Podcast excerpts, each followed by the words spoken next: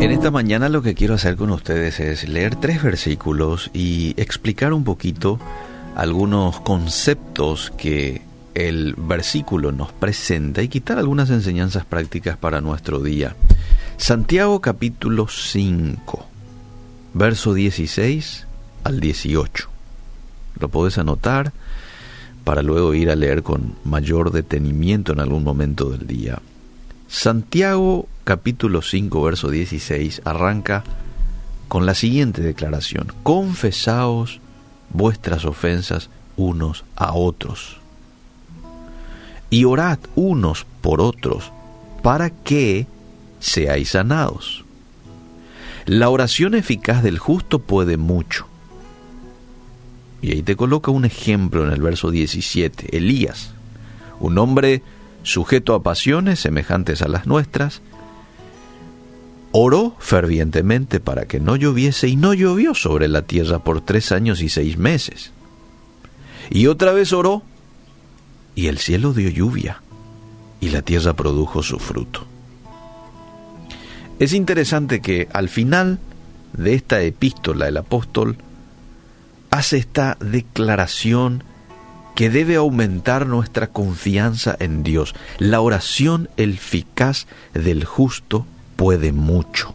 Qué consolador, amables oyentes, es saber que Dios escucha y no solo que escucha, responde las peticiones de los justos.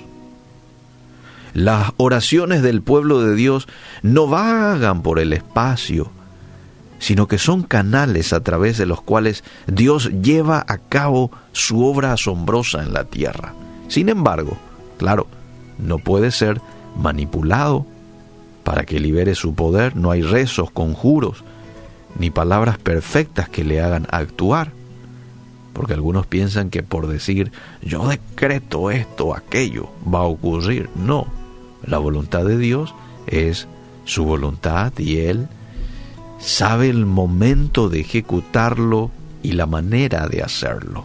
Ahora, ¿qué quiere decir Santiago con oración eficaz? ¿No te preguntaste en algún momento qué es la oración eficaz?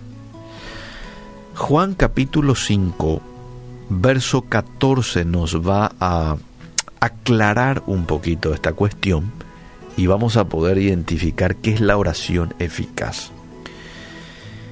Dice Juan capítulo 5 verso 14 que si pedimos cualquier cosa conforme a su voluntad, Él nos oye. Por consiguiente, podemos definir que la oración eficaz es aquella que está de acuerdo con la voluntad de Dios.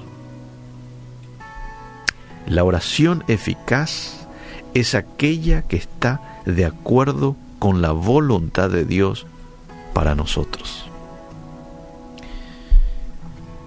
La segunda pregunta que de pronto quiero lanzar y desarrollar un poquito acerca de eso es, ¿qué se requiere para orar de manera eficaz? Y según el texto, se requiere una vida recta. Fíjate cómo arranca el texto en el versículo 16. Confesaos vuestras ofensas unos a otros en otra versión dice, confesaos vuestros pecados unos a otros. Si nosotros albergamos pecado, orgullo, autosuficiencia, codicia, es imposible que nuestras oraciones se alineen con la voluntad de Dios. No podemos aferrarnos a nuestra vida pecaminosa y esperar orar de manera eficaz, ¿verdad? Porque el pecado obstruye nuestra relación con Dios. Por eso es importante que antes de venir al Señor con nuestras peticiones, confesemos nuestros pecados y nos apartemos de ellos. Y a medida que, a medida que yo me voy santificando, ¿sí?